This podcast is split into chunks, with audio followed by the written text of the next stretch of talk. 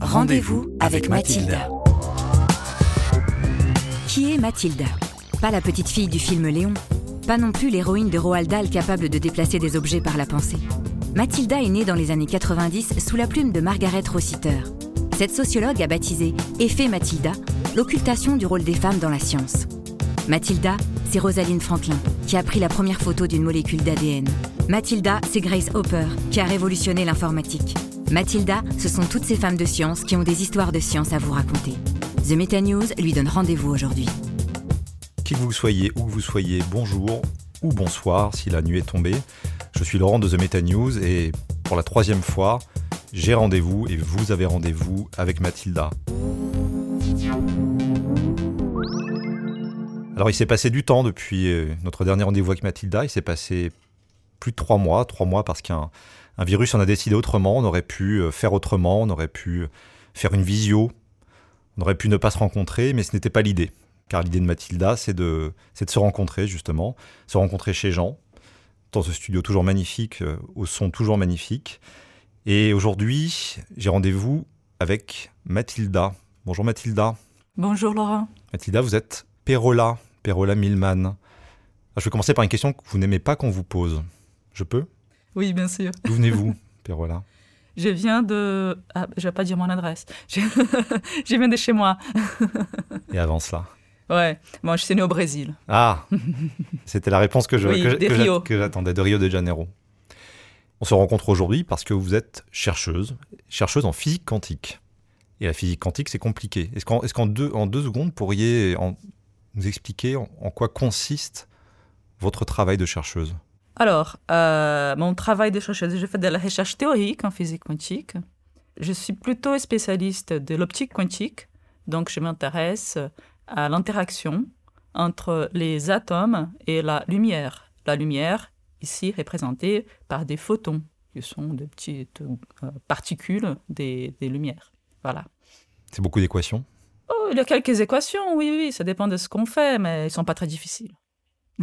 À écrire ou à comprendre? Les deux. Ah, Je suis pas d'accord avec vous. Je pense qu'elles sont difficiles à comprendre. Vous avez du mérite d'être, euh, d'arriver à le faire. Non, non, en fait, il faut écrire le moins d'équations possible. Pour être le plus élégant possible. Voilà. Vous écrivez des équations? Oui, bien sûr, c'est très joli. Oui, oui, très joli esthétiquement, oui. et c'est un plaisir euh, artistique. Oui, bien sûr. Mais bon, je fais des grabouillages, en fait. J'écris très mal au départ. J'écris juste des bouts comme ça. Et puis ensuite, euh, je, je passe ça au propre. Je mets ça au propre pour que mes collègues puissent les lire. Mais normalement, j'écris très mal. Juste des bouts d'équations comme ça. Vous êtes arrivé en France il y a 20 ans. Ouais. Et vous êtes devenu, à force de persuasion, à force d'opiniâtreté, j'allais dire, directrice de recherche au CNRS. Ouais, Ça c'est fait joli beaucoup- nom. Ça, ça ouais. fait beaucoup de, ça fait beaucoup d'acronymes. DR au CNRS. Pourquoi, pourquoi avoir voulu devenir euh, directrice de recherche au, au CNRS Bah, tout d'abord, je voulais avoir un poste euh, en France parce que je suis arrivée ici. euh, J'avais un postdoc. Et euh, j'ai su tout de suite, en fait, même quand j'ai pris l'avion pour venir ici, que je voulais euh, rester euh, en France, au moins à l'étranger, pas au Brésil, euh, pour euh, les restes de ma vie. Enfin, c'est trop long, mais au moins pour un grand bout de temps. C'est un aller sans retour. Assumé. Oui, assumé, assumé. Et euh, donc, euh, bon, bah, je laissais un peu le temps passer parce que j'avais un peu d'avance. Je suis arrivée ici, j'avais 25 ans pour, euh, pour ces fameux postdocs. Et j'ai commencé à essayer à un poste en France, soit comme maître de conférence, soit comme chargé des recherches au CNRS. Donc, j'ai passé des concours et en fait, ça, a mis beaucoup de temps pour que ça marche. Ça, j'ai dû passer cinq, cinq années de concours avant que ça marche. Comme j'avais un peu de temps devant moi, vu que j'étais encore jeune, bon, bah, j'ai pu, euh, disons, passer ces années, euh, passer des concours. Euh, mais c'était, c'était pas facile, c'était très difficile. Oui, Pourquoi c'était très difficile? Parce que très sélectif? oui c'était, c'était déjà très sélectif à l'époque, ça, et puis c'est devenu encore plus sélectif maintenant parce qu'il y a pénurie des postes, il y a beaucoup moins de postes que- qu'il y a 13 ans, quand j'ai réussi à, passer, à avoir le concours, à avoir mon poste. Et aussi parce que, en fait, euh, j'avais pas l'entraînement que vous avez ici en France, l'entraînement pour, euh, pour parler en public. Euh, bon, il faut se présenter pour un quart d'heure euh, et puis ensuite répondre à des questions, etc. Et puis être très précis, très juste, dire les bons mots, etc. Moi, je commence, on va voir là, aujourd'hui, je pars dans tous les sens. Donc, donc c'est pas encore le cas. pas encore. Et puis, donc c'est pour ça, en plus, je me disais que bon, mais j'ai un très bon CV, j'ai fait plein de choses, je suis très autonome en recherche et puis j'ai l'impression de faire ça raisonnablement. Euh, les gens ont envie que je de travailler avec moi. Je me disais bon bah c'est très facile, ça va passer comme ça. Mais il y a plein de règles pour ces concours qui ne sont pas tout à fait écrites. Ce sont des règles que ceux qui ont fait leur thèse ou bien une formation plus longue en France les connaissent. Elles sont plus naturelles pour eux, mais, pour quelqu'un qui arrive comme ça, euh, c'était vraiment très difficile de savoir à l'avance qu'il fallait voir un tel, voir euh, un labo, euh, faire un projet comme ceci, comme cela, etc. Donc, pour moi, ça a été très dur, mais c'est un apprentissage. je dis dis pas que, que, ça aurait pas pu être autrement. Je pense que c'est très, dur. J'ai vu beaucoup de candidats souffrir beaucoup, des collègues à moi, des postdocs, etc. à cause de ça, et finalement laisser tomber. Mais pour moi, j'ai eu la chance euh, que ça marche. La chance, vraiment? Bah, c'est, il y a un peu de chance, oui, bien sûr. Oui, oui. Il y a surtout de la chance, je pense, hein, parce qu'il y, a très, il y a beaucoup de très bons candidats. Quelqu'un qui se présente à un poste CNRS, euh, souvent très compétent. Pourquoi vous ne dites pas que c'est une part de talent ou de compétence? Oh, C'était beaucoup de, travail, d'insistance, ou bien euh, j'étais opiniâtre, comme vous dites. Mais parce qu'il y a tellement de choses qui, que je ne peux pas dire que c'était que du mérite personnel. J'ai horreur de ces noms déjà, de, cette, de ces mots. Et euh, c'était un travail d'équipe surtout. Hein. C'était, euh, il faut dire que euh, j'ai été bien préparée par ceux qui m'ont accueilli dans leur équipe.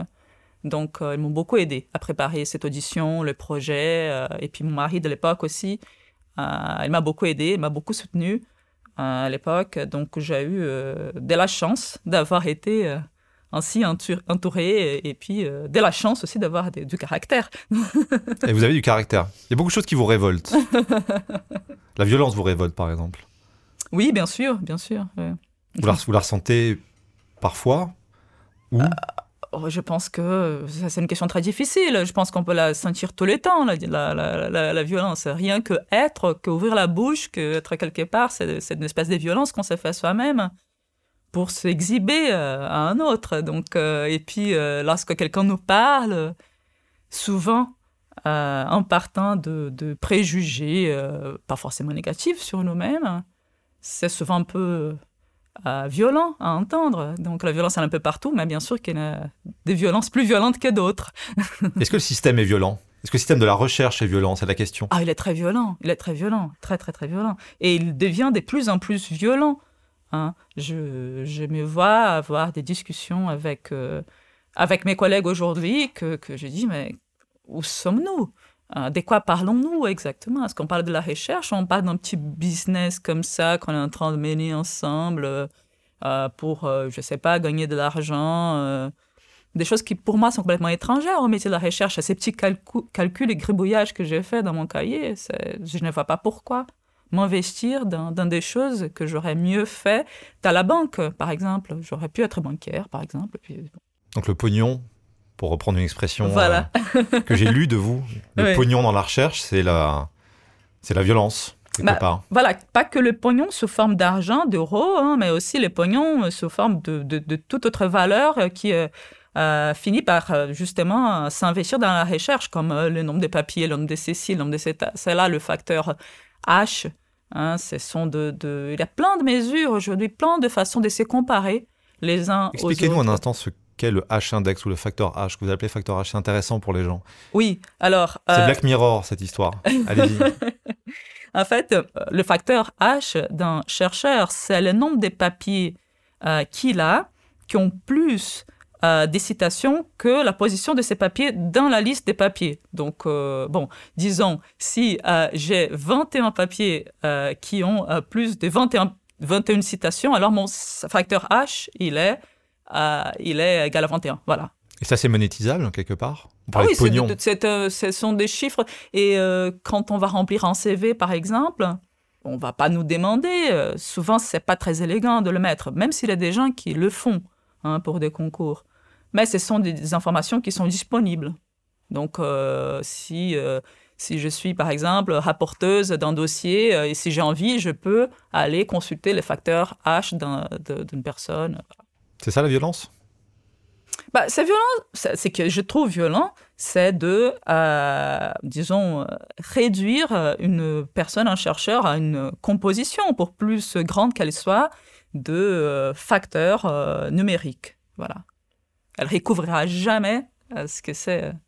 C'est que doit être la recherche, l'innovation intellectuelle qu'elle la recherche. Vous ne compétissez pas. Compétir. Voilà, non. voilà. Peut-être expliquer ce que veut dire le verbe compétir à nos auditeurs. ah oui, vous avez trouvé ça.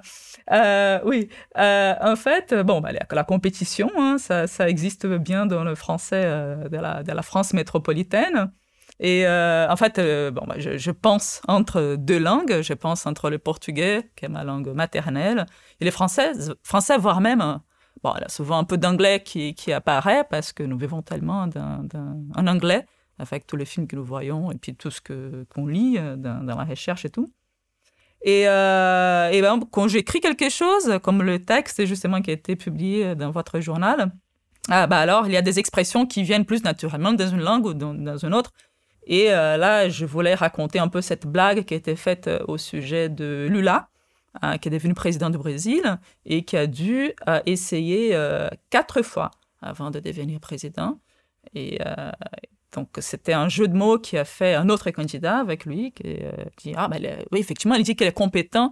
Il est vraiment très compétent. Il compétit, il compétit, il compétit. Donc, ça veut dire qu'il est toujours en train de compétir sans jamais gagner.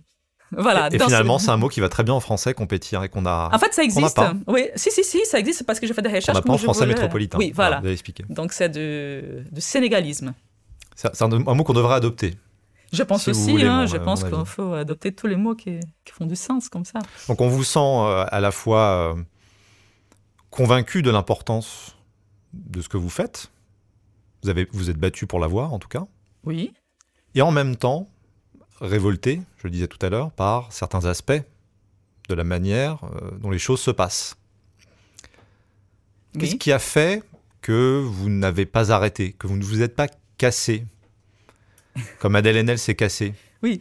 Bon, tout d'abord, c'est faut penser que euh, bah, chercheuse de CNRS, c'est quelque chose d'assez exceptionnel parce que bah, c'est un peu un métier des rêves. On est payé pour penser. Donc, euh, j'ai essayé de réduire ces, ces, métiers, même si j'ai cette spécialisation, que c'est la physique quantique, au simple fait de, euh, de penser. Voilà. De penser, de se poser des questions. Euh, ensuite, euh, bon, ben, je me suis posé plein de questions, dont la question euh, qu'est-ce que je fais là, vu que c'était devenu et c'est encore souvent très inconfortable de me confronter d'une façon que je ne trouve pas intellectuellement productive. productive, j'aime pas trop ces mots, mais disons fun, si vous voulez. C'est pas, euh, voilà, confronter, compétir, voilà. que compétir, avec le, mes, mes, collègues, que je me suis dit, qu'est-ce que je fais là? Et puis j'ai été euh, chercher de l'aide au CNRS même, euh, au département des ressources humaines. Et je me suis dit, bon, il faut suivre, quand même essayer de suivre la, la, voie qui est la voie normale, disons, institutionnelle, etc. Et puis j'ai rencontré là-bas quelqu'un de très spécial qui m'a dit que que voilà, je n'avais rien à craindre, rien à m'inquiéter, que ce que je faisais, mais poser des questions de ce type, c'était exactement ce qu'on s'attend d'un chercheur. Et que je n'avais qu'à poursuivre et puis euh, à continuer à chercher mes chemins et que euh, elle me faisait entière confiance. Voilà. Payer pour penser, c'est magnifique. C'est magnifique, oui. Mais est-ce que c'est un privilège euh, qui est encore possible aujourd'hui? Ah, Tout le monde compétit. Ah, ben, il faut que ce soit, il faut que ce soit. Il ne faut pas qu'on nous laisse justement sombrer dans la compétition. Hein. Et je pense que le temps que nous venons de vivre, ces temps de, de, confinement, d'arrêt, je vois beaucoup de gens, enfin, s'il y a une question pour moi qui ressort, c'est de la vraie importance d'un travail imposé.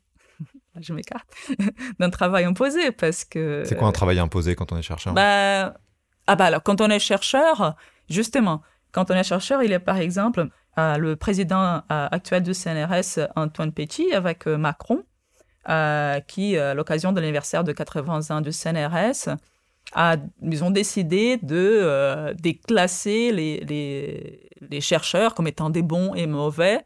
Et cette classification était associée à leur capacité, à leur réussite à trouver du pognon, de l'argent, des projets, etc. Et donc ça, c'est du travail imposé parce que euh, je ne sais pas si.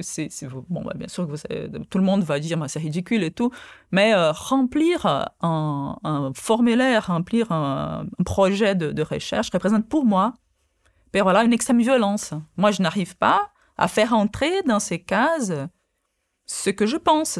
Je ne suis pas adapté, pour encore reprendre les, les, mots euh, d'Antoine Petit, à, ces mondes où euh, mes grabouillages euh, comme ça, bah, elles doivent, je transformer, je ne sais pas, un diagramme des Gantt. Il y a plein de noms techniques qu'on ne connaît pas, des jalons de ceci, de cela. Bon, jalons, pour moi, c'est un truc des Jeux Olympiques qu'on jette. Que... non, enfin, c'est. Donc, je, pour moi, ça, ne rentre pas, tout simplement. Pour moi, ça ne matche pas comme un casse-tête où on n'arrive pas à faire entrer une pièce dans l'autre. Darwin ne vous va pas ah, elle me va parfaitement, Darwin. Darwin, de la manière dont est envisagé Darwin par. Euh, oui, qui n'est pas Darwin. Euh, en l'occurrence, le pauvre Darwin euh, doit, se, retourner dans sa tombe. Mais, mais, mais comme c'est. En tout cas, le discours du actuel président de CNRS ne me va pas du tout. Non, malheureusement, ça m'a fait beaucoup de mal, ça m'a fait beaucoup souffrir. Surtout de voir à quel point les gens peu à peu s'adapte à ça, comment, à quel point ça devient naturel. Quels gens, les gens, bah, je vais faire juste un petit effort parce qu'on est otage de nos passions. On est otage de cette passion pour que j'ai pour ces grabouillages au compte de papier. Moi, je dis, bah, je vais tout faire. Je veux tout faire pour maintenir ça, même si pour, OK, je ne peux plus faire ça toute la journée, mais je ferai ça pour, allez, une demi-journée. Et après, bon, bah, un jour par semaine. Et après, c'est devenu une heure par semaine. Et puis finalement, on ne fait plus ça. On ne fait que euh, subir ces injonctions. Vous pourriez le faire sur votre temps libre presque. Voilà, exactement. Voilà. Hmm. Vous avez vu les choses évoluer maintenant que vous avez euh, un peu d'expérience dans, cette, euh, dans ce domaine de la recherche? Vous avez vous-même des, des, thésards. Vous avez vu les choses évoluer avec la, génération montante, comme on dit? Oui, j'ai vu, j'ai vu les choses beaucoup évoluer. Euh, donc, au départ, par exemple, pour parler un peu technique, la plupart du financement des laboratoires venait du CNRS des facs, de l'ordre des 80%. Donc, quand je suis arrivé en France, c'était à peu près ça. Et aujourd'hui, c'est le contraire. La situation est inversée. Il y a 80% de l'argent des laboratoires qui vient de, des organismes de financement des projets. Et puis, euh, je vois la mentalité des gens, bien sûr, euh, évoluer avec ça les gens ont créé des espèces de, projets un peu, je dirais pas bidons, parce que tout le monde est passionné, tout le monde est très fort, est très intelligent, est très, a envie de faire des choses bien, mais, mais on s'aimait avec les gens juste pour composer et puis euh, obéir, encore une fois, aux injonctions qui sont donnés par le gouvernement. Bah, il faut faire de la recherche, bon, avec, euh, je sais pas, un groupe d'ici, un autre de, de, de, de l'Allemagne, un autre de je sais pas où, et puis euh, on compose comme ça, on nous force à faire ça. C'est toujours bien parce ce sont des gens sympas, intelligents, talentueux, etc. Mais bon, ça aurait pu être autrement aussi. Publier ou périr. Les, les gens savent pas ce que c'est publier ou périr. Vous le vivez? Euh, Moi, franchement, je, je, ne vis pas ça parce que je, je, je, publie euh, relativement facilement, mais j'aimerais bien être obligé de moins publier. On pourrait rester longtemps, des années, sans publier. Pourquoi publier autant? C'est D'ailleurs, c'est une source de perte de temps, mais, mais nous recevons beaucoup, beaucoup d'articles à référer. Et euh, bah, du coup, c'est une autre chose qui consomme notre temps aussi de, de, de recherche. Des articles sont plus en plus incrémentales parliez de violence, c'est ça la violence finalement? C'est cette, euh, ces injonctions Ça en fait partie, ça en fait partie, oui, oui, bien sûr, ça en fait partie. Et puis ça nous retire tous les plaisirs de, de, de la recherche, le, les rencontres au hasard, et puis les spontanéités en fait, c'est ça. C'est ça qui, qui est, c'est de être privé de spontanéité. C'est pour moi qui est le, le plus dur. Moi, personnellement, encore une fois, je dis, je ne souffre pas trop de ça parce que je fais de la recherche en physique euh, quantique théorique. J'ai pas besoin d'argent pour entretenir mes expériences. Elles sont pas coûteuses. Je dépense pas d'argent. Je fais pas beaucoup voyager. Euh, voilà, je dépense euh, rien, quasiment rien. Mais je, je, pense quand même un petit peu aux autres. Et, et euh, mes collègues là, qui ont besoin de ces projets, qui, sont, qui font des manips et tout, pour eux, c'est beaucoup plus dur. Et puis ça finit par, contaminer un peu tout le monde. Cette violence que vous détectez, finalement, vous la ressentez plus ou moins que les autres? Ah ben je pense que je la sens un peu plus parce que parce que c'est pour cela que j'ai pris la décision de commencer à m'exprimer dans les médias à ces sujets et puis euh, essayer de, de, prendre part à des actions qui sont menées pour essayer de faire de pas des côtés et puis montrer, essayer de montrer que ça peut être autrement, que on n'est pas moins bon chercheur si on si on n'est pas en train de remplir de, formulaires euh, ou bien avoir un facteur H de je sais pas combien, etc. Ou bien si on n'a pas décroché un tel ou tel projet. Je peux poser une question idiote? Oui. Est-ce qu'on est plus sensible à la violence quand on vient d'un pays violent? Je pense qu'on la voit plus facilement. Je ne sais pas si on est plus sensible. On l'identifie plus facilement. Comme euh, par exemple, euh, je pense que quand on est femme, et puis euh, au fur et à mesure quand on est éveillé par, tous les discours des femmes qui apparaissent de plus en plus, on commence aussi à être plus éveillé à la violence. Alors, peut-être ça veut dire que quand on subit plus la violence, on est plus sensible à la violence, je ne sais pas on est sans doute plus éduqué à la violence, à, la, voir. Et le fait, je repose la question, le fait de venir du, Brésil, a joué quelque chose là-dedans, un rôle là-dedans? Euh, Là-dedans, quoi? Dans cette dénonciation de la violence que vous faites? Que tout le monde ne fait pas? Oui, c'est vrai. Euh, je... Certains l'intègrent. Oui, oui, oui. Euh, oui, je pense parce que je ne veux surtout pas que la France devienne un pays comme le Brésil, voilà, je ne veux pas que cette mentalité apparaisse ici, une mentalité très calée sur l'individualisme, sur euh, les non-respect de l'autre. Voilà. Et dire, bon, bah, pour gagner, pour avoir mon pognon, bah, je, peu importe ce qu'il va faire lui. Moi, je, je veux juste assurer de quoi faire mes recherches. Voilà. Est-ce que pour arriver à ce poste tant convoité, vous avez joué le jeu de ce système que vous dénoncez aujourd'hui? Bah, à l'époque, quand je passais les concours pour, euh, pour charger des recherches, je dirais que sans doute parce que je l'ai eu, mais euh, pas de façon très consciente. En fait, pour moi, c'était le, le, dernier euh, essai. je me suis dit que bah, finalement, si je pas ce CNRS, je vais travailler à la poste. le seul problème, c'était qu'il fallait avoir la, nationalité française, chose que je n'avais pas à l'époque. Mmh. Et euh, donc, j'étais vraiment très détendue. Bon, c'est comme ça, j'aurais jamais ces, ces, ces, postes-là. Bah, je vais être très heureuse, je travaille à la poste, c'est pas si mal. Ensuite, j'ai vu les choses un peu changer autour de moi et voir qu'il avait quand même des petites règles de jeu qu'on pouvait euh, suivre. Et euh, j'ai décidé de faire les choses bien, de effectivement suivre une voie qui essayait au moins de, suivre cette voie, qu'elle allait m'amener euh, à une promotion euh, pour que je puisse devenir euh, directrice des recherches. Donc j'ai en quelque sorte un peu vendu mon âme, c'est vrai. J'ai beaucoup de plaisir à faire ça parce qu'en en fait j'étais accompagnée de, deux collègues qui ont fait un super projet d'équipe avec moi, Anne Keller et, Thomas Coudreau.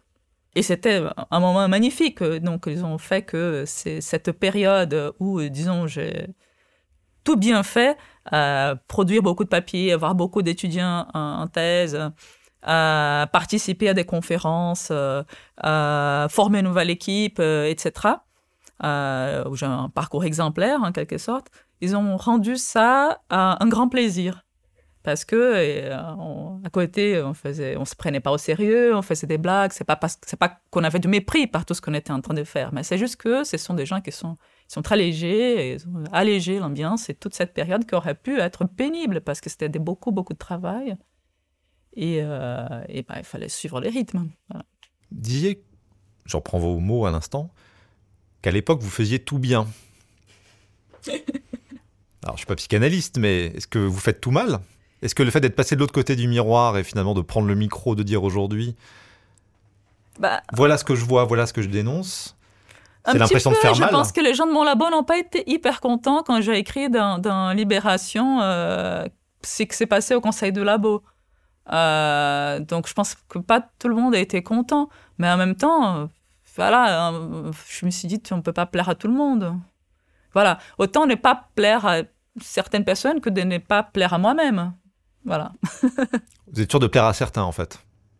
Euh, oui, me semble, j'espère, oui, oui, avoir un petit groupe de, de copains qui sont sympas. ça marche pour draguer la physique quantique?